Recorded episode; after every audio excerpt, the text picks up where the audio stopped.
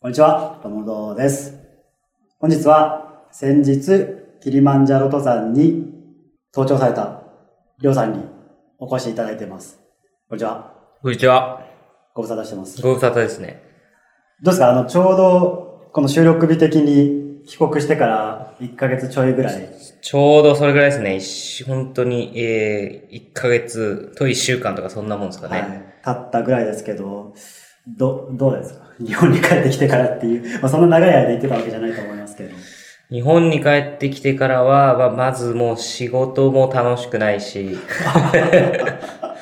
もういつでもキリマンジャロに戻りたいなっていう気持ちがもう日に日に強まっていく一方ですね。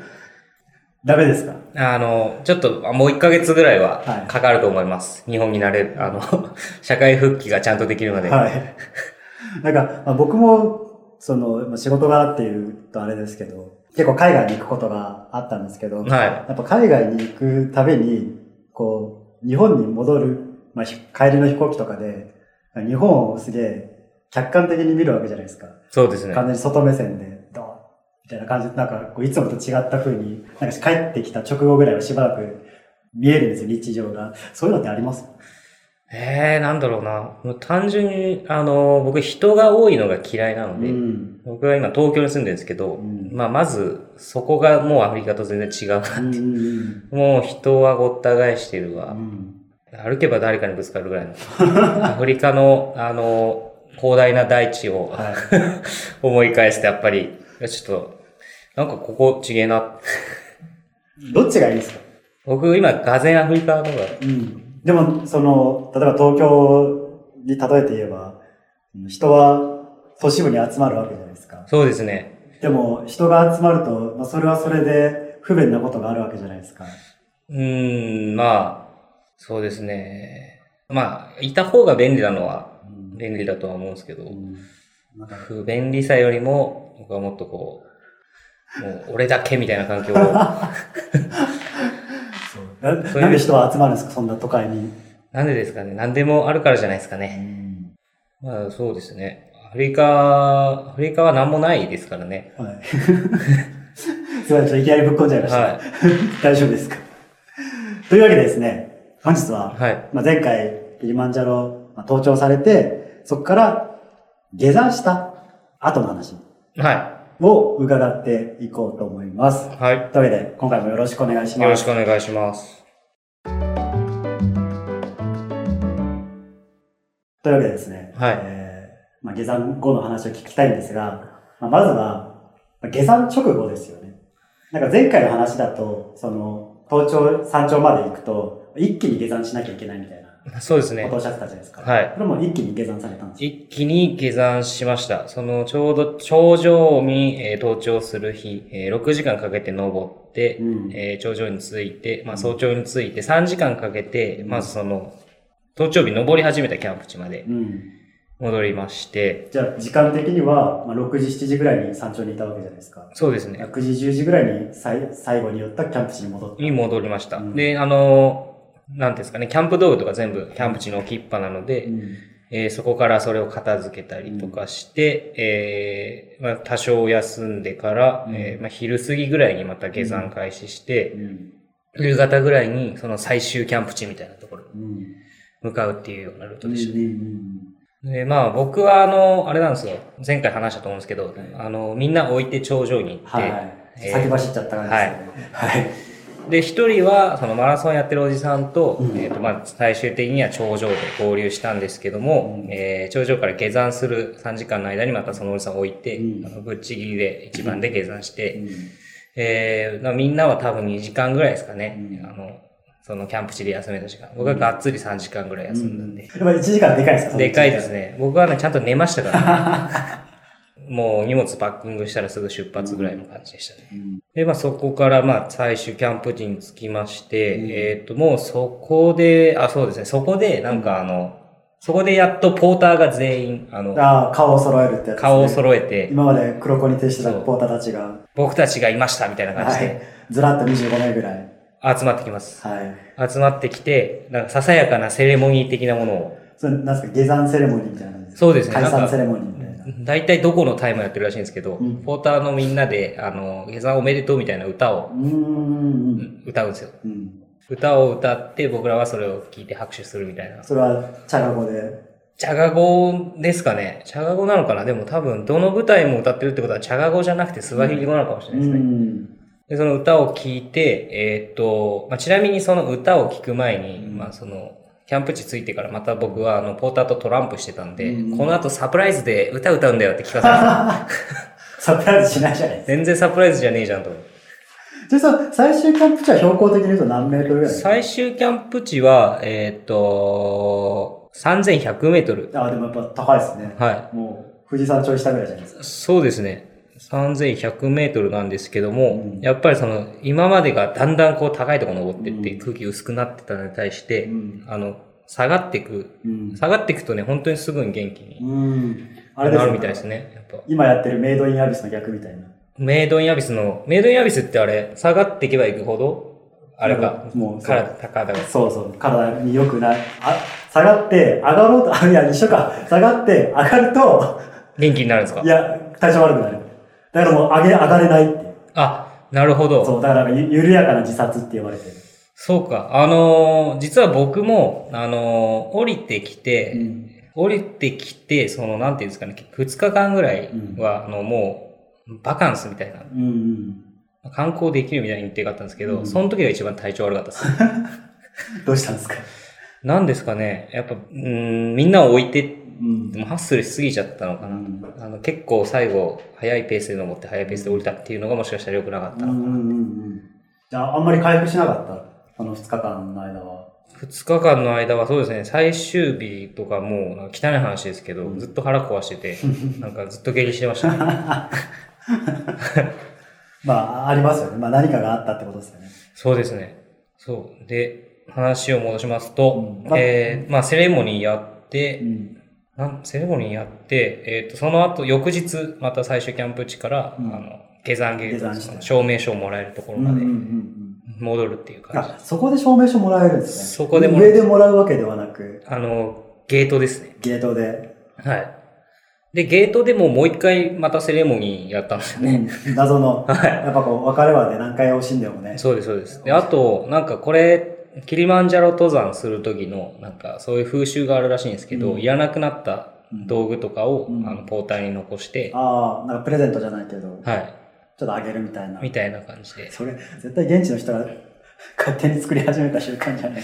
わかんないです。でも、でもそれでガテンが行ったんですよ。結構、はいあの、みんないい登山用具つけてるなと思ってあーポーターさん。はい。あの、結構高いやつ。はい。つけてんなと思ったけど、うんあれ自分みんなが置いてたものなんだなっていうの。結構装備もバラバラだったりするんで。はい僕はあの、出発前に中野ブロードウェイで買ったサングラスを置いてきました。結構嫌だったんじゃないですか。いや、すごい安かったです。 あの、登山中にフレーム曲がったやつです。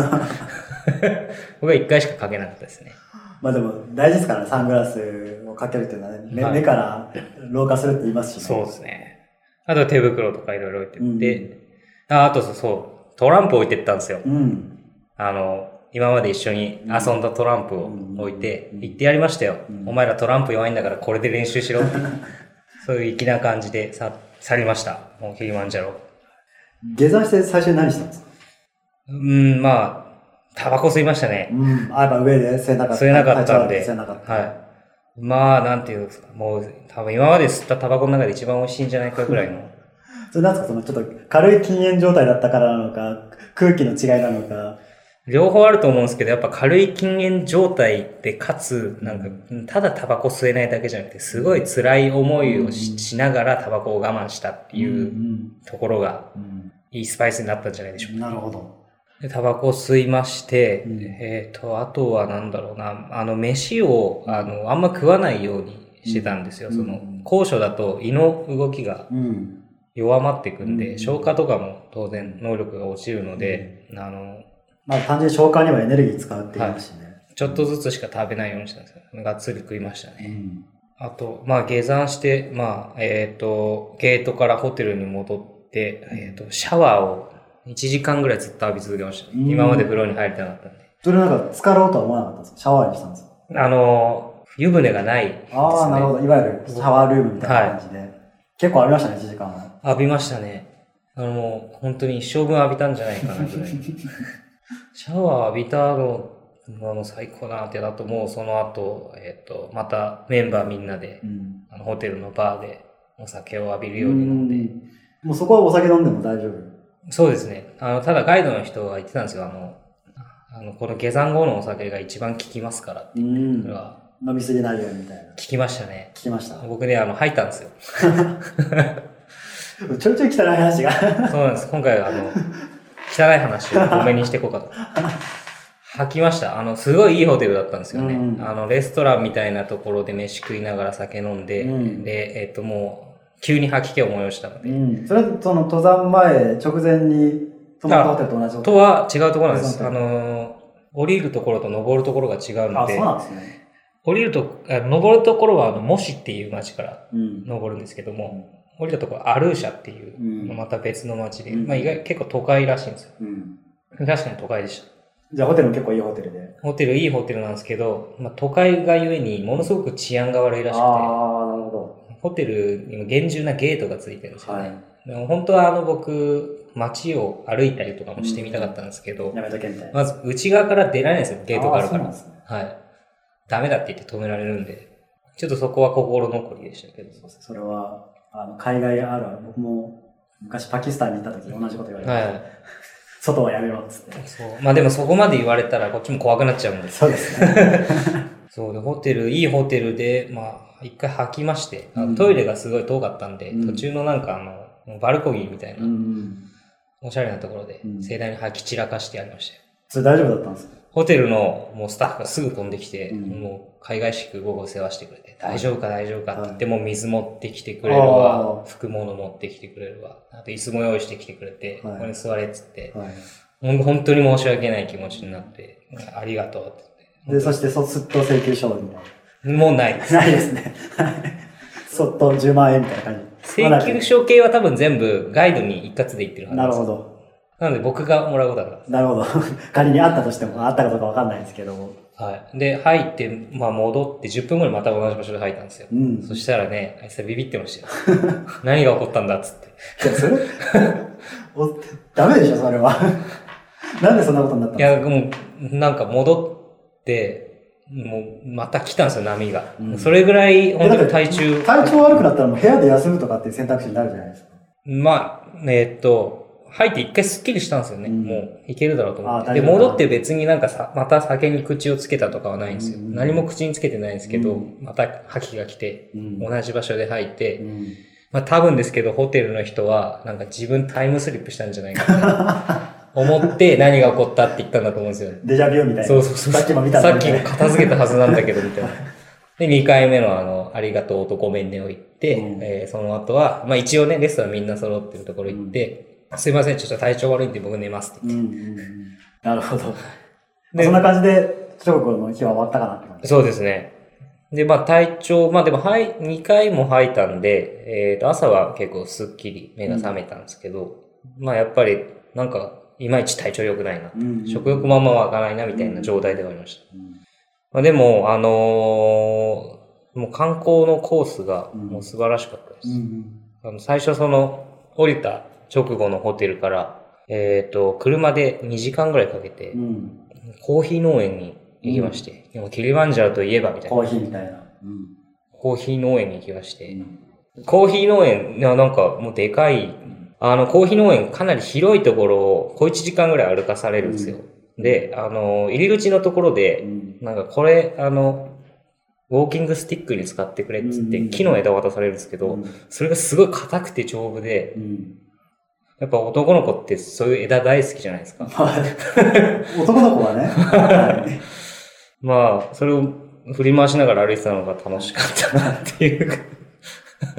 ちょっと聞きたいんですけど、はい。その海外旅行、まあ、いわゆるその、彼らからしてみれば、まあ、観光地巡りなわけじゃないですか。はい。そこで予定してるものって。観光地巡りって、個人的にはなんか楽しめる人と楽しめない人がいると思うんですけど、えー、なんおーそうですね。なんだろう。楽しめる方ですか僕はね、あんまり、あの、まあ国内では結構その、うん。まあ、ツーリング好きなんでう、んいろんなとこ行くんですけど、うんあんまり観光地と言われるようなとこ行かないですね。その例えばツーリングとかだと、その過程が楽しいわけじゃないですか。そうですねだか。らその目的地は、まあ、ななんすかね、なんかもうい半分言い訳みたいなところで、なんかまあ、特に行きたい、そこに目的、そこになんかタイムス、なんかどこでもドアで行けるか、行きたいかっつったら、そういうわけでもない。じゃあないですね。だから僕はあの新幹線とかよりは時間かけてバイクで。行きたい派。そうですね。だからそういう意味では、今回観光地楽しめたのも、うんあのー、そこに行くまでの前振りがすごいうん長かったわけじゃないですか。山一つ、でかい山一つ越えてきてるんで、うんうんこれ、それがだから例えばですけど、もうキリマンジャロ行って、山登らずにそこだけ行っても多分楽しくなかったとうん思います。あ、じゃあ、その、登山ルート的には、なんか富士山に例えると、なんか静岡から登って山梨あ、でもそうういう感じです、そういう感じです。全然、ほんと全く、まあ、裏とまではいかないかもしれないけど、はい違うところに降りたいそう、かなり最初のところから離れたところに下山するんで。じゃあ初日は、じゃあ、どこらへん、えー初日行ったところ、どういうとこ行ったの、行ったのか教えてもらってるんですかコーヒー農園、あ、実はアフリカでかすぎるので移動に時間がかかるんで、うんその日はコーヒー農園行った後に、あのーまあ、一瞬だけお土産屋さんに寄って、うん。とその後は、あのー実はその次の日から僕、あの、サファリのツアーがうん。あったんですが、うん。サファリの、えーサファリに一番近いホテルまでまた車で移動するうっていう。ん。じゃあ、バカンス1日目的には、はい。コーヒー農園に行って、まあちょっと見学して、もう、あとは次の日の一番近い村に行ったって感じ。はい。一番近い村、村というかもう、えっ、と、なんだろう、町そこもまた標高高いところなんですけど、はい標高2000メートルぐらいの、今回行ったサファリが、ゴロンゴロっていう、ゴロンゴロ。あのー水曜どうでしょうで、はい。一番新しいアフリカ、アフリカに、そんな会があるんですかありますあります。海外行ってるんですね、水曜どうでしょうって。一番新しいやつです。はい去年、一昨年ぐらいですかね。はい。去年か一昨年ぐらいに、はいあの、ようちゃんたちがはい。アフリカ行ってるんですけど、そこで訪れてたサファリうが、んま。あ、今回僕らが行ったところででも、それを見れば、どんな様子だったかっていうのは丸上がりなわけですねわかりです。あの、もうクレーターなんですよね。ゴロンゴロっていう。うあんのその土地というか場所自体が。はい。クレーターの、なんかその、なんていうんですかね、縁の部分に僕ら泊まったんで、うんうんまあ、まずその景色でもうテンション上がりますようんね。なんか、下クレーターだよって言ってうん写真あるんですかあります。ホームページで。チェキラーしましょう。はいはい。そう、あとね、そこのホテルも、が、今回の旅行の、旅行、まあ、キリマンジャロツアーの中で一番いいホテルでしたね。うんあのーなんか、なんだろう。もうやばいです。あの、語弊がなくてすいません。いいホテルを、うんにあんま泊まったことがないので、な何がすごいかっていうのも、 き比べる対象が東横インとかになっビジホじゃないですか。 あの、いいホテル、まあ、いろんな条件があると思うんですけど、単純にやっぱ部屋の広さっていうのは単純なところちでゃあう。っ部て屋は広かったですね。部屋は広かったのと、あとはその、ベッドはい。の、なんかなんていうんですかね、その寝心地寝心地も最高でした。基本的にあの僕、キリマンジャロツアー中はずっと寝つき良かったです。ああ、疲れてるからっていうのもあるかもしれないですけど。あとはなんか水回りとかかなって思うんですよね。そうですね。あの、シャワーもすぐお湯出るし、うんそうそうなんですよね。ちょっと変なとこ行くとお湯出ない出ないで、ですすよ出ね。ないです。あの、海外出なかったりするんで。あるあるですよね。だから出ても、なんかやたらこう水が、ななんすかね、 水が溢れ出て流れないとか、まあいろいろな何かしらね、何かしら不備がある。あと、夕飯を食べるレストランで、なんか、毎晩ショーをやってるらしくて、うんなんか、アフリカのアクロバティックショーとか、うん。あとはなんか、アフリカンドラムをひたすら叩くショーとかあって、でなんかそれを、あの、もう、クレーターのすぐもう、縁のところにあるホテルを想像してもらって、そこにバルコニーがあるんですよ。うんもうすぐ下クレーターですみたいなところに喫煙所があるんですよ。あなるほど。僕の人生のベスト喫煙所ですね。じゃあ、完ち全ょっにと見るともう、ずーっと、そのはまあちょっと明るさわかんないですけど、暗い、暗いんですかやっぱりい。えっ、と、夜は暗いです。じゃあもうちょっと深い闇はいがあるみたいな。ただなんかよくわからないん動物の声が聞こえてきたりとうん、か、あとですね、そのクレーター、うん結構2000メートルぐらい下まであるんで、うんなかなかないらしいんですけど、うん普通にバッファローとか登ってくるんですようね。ん。だから近くで、なんか近くにバッファロうん。ーがいるのを、なんかたまたま通り上がった時にうんアメリカ人の子供が見つけて、うん。突然話しかけられて、うんバッファローって言われて、うん。何て言ったんですかおう。簡単詞じゃないですか。単純に驚きました。どんくらいのね、その大きさかっていうのがなかなか想像しづらいと思うんだよね。これえっ、ー、と、なん、なんて言ってたっけな。確か兵庫県ぐらいの大きさって聞いたんですよめっねち。ゃでかいじゃないめでっすちゃでかいですね。か。表現がすっぽり埋まるぐらい。埋まるぐらいのクレータ結構でかいですー。ね。そうです、でかいです。そのなんか、あの、それが全部、まあ、要は、クレーターのこの外側に覆われてるわけなんで、うんなんか箱庭みたいな、もうでっかい箱庭みたいな感じうで、んその生態系も特殊らしいんですようーん基本的にアフリカのサファリで見られる動物のほとんどは見られるんですけど、うんキリン、キリンとあともう一種類なんか忘れたけど、だけ、キリンとなんだっけな。キリンとインパラだ。うんもうサファリといえばキリンとインパラみたいなとこあると思うんですけど、はそれだけはいないって言ってましたね。い。インパラってあれですよね。あの、細身の草食動物ですごいはい立派な角をしてるそうです、そうです。っていうイメージ。細めの、なんか鋭いユニコーンの角みたいなのがが2基本生本生ええてる。てる。っていうイメージで合ってますあとなんかすげえジャンプしながら移動するあやあ、そうですね。つ。ひょとび8メートルぐらいで、こうすごい跳ねながら移動するやつですね。すご い。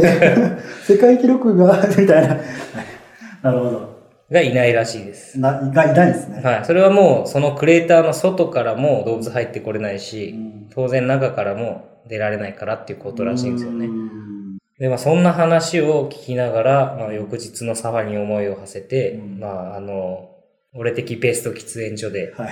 後ろではアフリカンドラム、はいそしてちょっと上を見上げれば満天の星空ですよ。はいそして帰ればふかふかのベッドみたいな、は完璧な夜じゃないですか。完璧な夜を過ごしま して、快眠。こんな贅沢していいのか俺はと。はい。でもちょっと体調悪いんですよね。ちょっと体調悪いんですよ。でもなんか心はリッチな気分。はい。なちょっと体調悪いんで食うものは、なんかでも翌日朝もう満たされた気分で起きて、もう食うものはヨーグルトとかです。なるほど。で、朝起きてじゃあ、バカンス二日目ですねバカンス2日目ですね。はいこの日はもう丸1日、えーずっとサファリですうんうね。んで、えっ、と、もう同じツアー会社の、うんえーとずっとその、登山開始からうん僕らについてくれた現地のツアー会社ですね。現地の人、はい。はい。ライオンズサファリっていうツアー会社です。うんうんライオンズサファリ。ライオンズサファリリンク貼れたら貼っておきます。はい。えっ、と、多分ホームページとかないんじゃないかなって気がし ます。たただ僕 T シャツもらいました、そこわかりました。じゃあ、その T シャツ、ちょっと後で喋って送っといてください。はい。ライオンズサファリの、えっ、と、ラングラー、あれ、ランドクルーザーうにん。乗りまして、再び、はい。再び再びというか、同じランドクルーザーずっに。とこ同じランのツアーー中は終始、そのもう、キリマンジャロ空港からずっと同じランドクルーザーですね。ね。で、今までその舗装された道路を走ったランドクルーザーで、もうそのまま、もう、オフロードに突っ込んでいくってういんう。うんその、サファリのイメージっていうのは、いわゆる日本にあるサファリと同じようなイメージでいいんですか日本にあるサファリとサファリパークみたいサな。ファリパークみたいなはい。イメージとしては。なんていうんですかね。あの、もう本当に、あまりにも広大すぎて現実感はわからなかったんで、うんもう例え方が、もうオープンワールドゲームの世界みたいな、うん。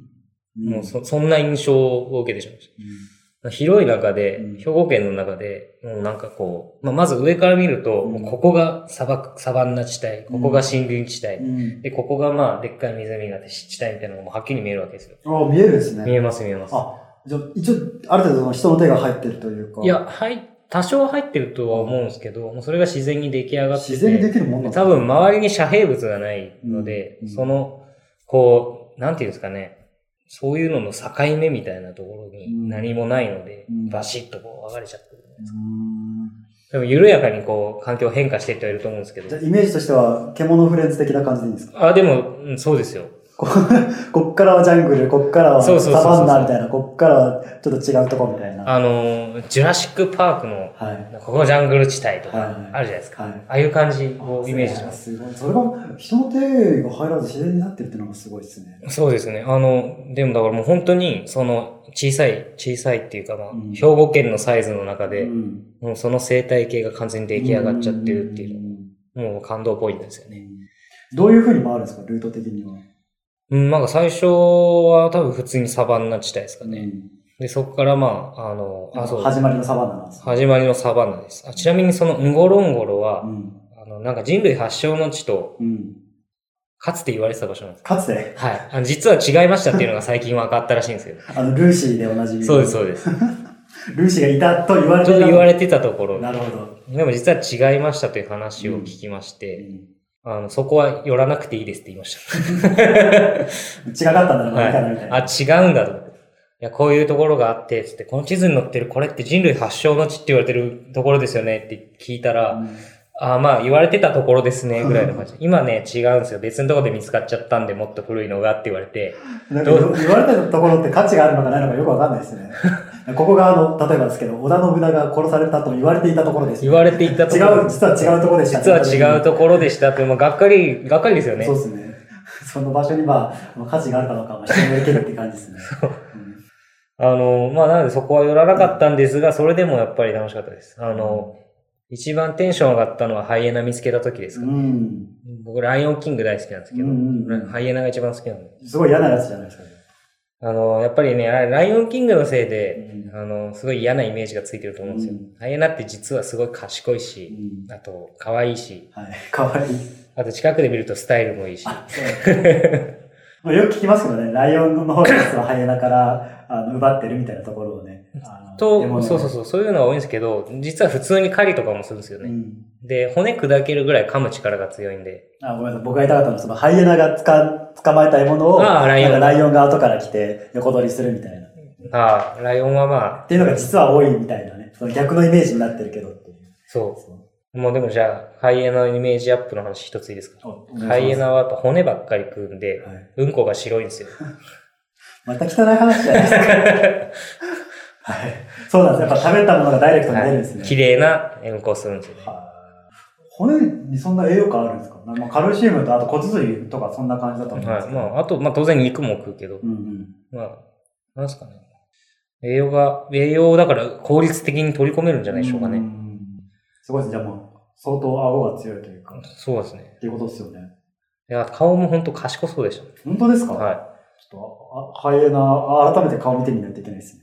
なんかちょっとこう、潰れたような顔してるイメージがありましたけど。い。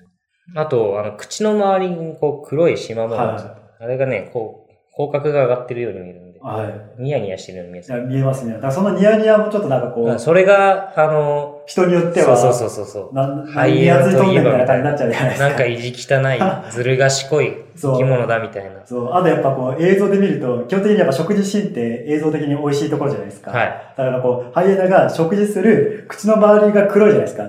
に、あの、血がつく、 なんか猟奇殺人者っぽくなっちゃうじゃないですあか。ルックが、にやついて、く口の周りが赤いって。あ、なるほど。それはみんなね、本当のハイエナを知らないからです。失礼しました。はい。そん、そうですね。あと、あの、多分カバって結構人気の動物だと思うんですよね。うんサファリの中でも。うんもうカバもいたんですけど、うん僕ね、カバはね、気持ち悪いなって思ったんですよね。どこら辺が気持ち悪いポイントですかなんか、常に皮膚がヌメヌメしてそう。あーあとのあい赤赤い汗って言われてる、あの、そうですを守るやつですよね。あと結構カバって実は獰猛なんですよ。うん、らしいですね。あの、水辺で戦ったらですね、ライオン引きずり込んだりしたうり、んあとなんかその辺、その水辺歩いているその辺の動物を遊びで殺したりするらしいんですよ。あの、ワニが恐れるっていう話。そうそうそうそうそう。で、確かにでかいし、あとあいつら走ると時速60キロぐらい出るらしい。ロベルト40キロぐらいじゃない40キロでですしたっけそうでも40キロでも十分。かそうですね。ウサイン・ボルトと同じぐらいのそうそう感じそうですそよねう。で、あと、まあまた汚い話になっちゃうんですけど、カバってうんこ飛ばすんですよね。あの、尻尾を振り回しなあがそら。うですね。パパパパパ。あれを生で見まして、あ、そうですか。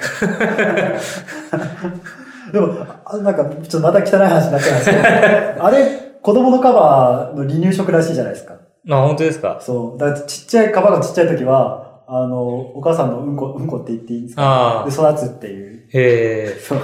今日、今回大丈夫かなまあ、あと、まあでもね、フラミンゴとか美しいね、鳥とか、そういうのも、はい。ちょいちょいいて、は 美いしい動物もて美しい動物もいて、で、ただですね、その、サファリ大体7時間ぐらいずっとその、未舗装の道を、うんえっ、と、長いですね、なしジープ7時間って。で、上の屋根が開いて、はい。なんかこう、登椅って子るの上に立ってこうんう、ずっと立ちっぱなしでうん見れるようあなー車だったんで、みんな、みんなはね、結構、要所要所でうん座りつつみたいな。うん座ってなんか出たら立つみたいな感じだったんですけど、僕ね、ずっと立ってたんで、うん。そんだけ楽しめたってことですねそう、多分僕はみんなより絶対楽しんでると思います。人間こう飽きる生き物じゃないですか。はその目新しいとはいえ、なんかその感動はこう、なんか限界考慮の法則じゃないですけど、ちょっと目減りしていっちゃうじゃないですか。い。そうですね。まあ僕が今回このツアー決めた、一番の決め手が、もうさその、アフリカのサファリに行けるっていうところだったんでん。なるほど。じゃあ、ようやくその念願が叶ったんだ。はい。なので、最悪、あの、まあ、運よく登頂できましたけど、うん最悪登頂できなくても嫌ぐらいの気持ちだった。うんどっちがおまけかわかんないけども、はいまあ、両方楽しめるみたいな。そう、いいツアーでございました。どれが一番良かったですかこのサファリで見た動物の中で。うん、まあ、やっぱハイエナですけど、 7時間いたら相当ないろんなエリア回ったんですよね。あ回ったんですけど、意外とあの、ほとんど、まあ、しシマウマうと、ん。あとヌーとバッファローですね。うん。それはもう大体どこ行ってもいるみたいいな。るみたいはい、ルーとバッファロー見分けつくんですかヌーとバッファローは、あの、全然違うやつです。なんかあの、いや、その、こん、こん、こんななんかこう、あ、そうです。七三分けみ、なんかセンター分けのかそうです。変な髪型みたいなのしてるのが、あの、昔の音楽家みたいな。はいあれがバッファローです。あれがバッファローで。あれがバッファローで、ヌーっていうのあは、ルーはあれだ、なんかもうちょっとなんか馬っぽいというか、馬っぽいというか、なんあかこいろこれ、んこれな、が、あの、ゴーゴー分けがないというか、あの、いろんな動物の寄せ集めみた いな。ななんかこう、牛っぽい。はい、体は牛っぽくて、で、顔は馬っぽくて、馬っぽくてで、ヤギっぽい角が生えてて、はいで、なんか縦髪み たいな毛も生えてるっていう、いいじゃない、いいとこ取りじゃないでいいすか。とこ取りですね。ただ、あまりにもたくさんいるんで、はいヌーと、はいまあ、シマウマと、はいあと、バッファローははい、この先どっかで見かけてはもい、全然感動しないと思いました。もう一生分見たわぐらいの勢いで。まあ、いずれ、例えば僕に子供ができてサファリパークとか行って、なんか久しぶりにね、なんかシマウマとか見ても、はい何も思わないと思います。 シマウマに対してはもう何も感情が湧かないと思います。まあまあ、まあ、そのいろいろ、まあ大体似たような顔がまあ出てくるなって感じですよね。 そうっすね。まあでもなんか、あのーあ、なんか珍しい動物は、まあでもそうですね。なんかこんなの見たことないっていうのは、うん実はいなかったんですけど、うんうんうんまあでもやっぱりその、まあそれはその、限りなく自然の中で見るってことの貴重さというか体験ってことですよね。はい。あとずっと遠く見てたんで、ちょっと目が良くなった気がします。ああ、それは大事かもしれないですね。い、つもねと、あの、現代人は近いとこばっか見てます。。そうですねスマホばっか、見てるばっかり。あ、あと、ゴロンゴロに、はいなんか唯一生息を許されてる、はい。あの、人間が、い人間というか、あの、部族がいました。はい。それがマサイ族。ああ、あの、目がいいでおなじみの、はジャンプしまくりでおジなャじみンプしままくりのマサイ族。まマサあ、イか族彼ら遊牧民なので、うんうん。あの、放牧しながら暮らしてるうん。らしいんですが、うんうんここでなんとね、うんじゃあマサイ族の村に、はい。えー実は、その翌日ですね、は行ったんですよ。い。よくその、バカンス何日目ですかバ二日目カでンすスか2日目が終わっはて、いまあ3日目、まあ3帰国日の日目はもう帰国の日ですね。はい。はい帰国の日は。夕方の便でもはう飛行機に乗る日。はい。そのサファリのホテルから、うんえっ、と、空港がある街へうん。移動するんですけどうも、んその途中で、えーサファリ、うんサファリの途中で、うんあの、マサイ族の村に、集落みたいな。はい、寄りますと。うん。うん。まあ、そそれはでもね、最初聞いてたツアーのルートには組み込まれてなかったんで、うんうんうん単純になんか、良かれと思ってうん入れ込んでくれたんだとう思んいうんうまんす。で、別にそれで、まあ、結果、余分に金取られたってことはうんなかったんで、うんもうサービスですかね。うん。うん。ただね、結構僕はマサイの村でう、ん。がっかり、かなりがっかりしましちょっと待ってください。いい時間になってきたんで、た。はい。一 回、一回と、一回、あの、次に回しましょう。はじゃあ、次回は、い。じゃあ、マサイでがっかりした話。一体何があったんですかまあまあ、それじゃはあいちょっと一回、一旦切りますんで、えー、じゃあ次はマサイの話ですね。じゃあ、また次回よろしくお願いします。よろしくお願いします。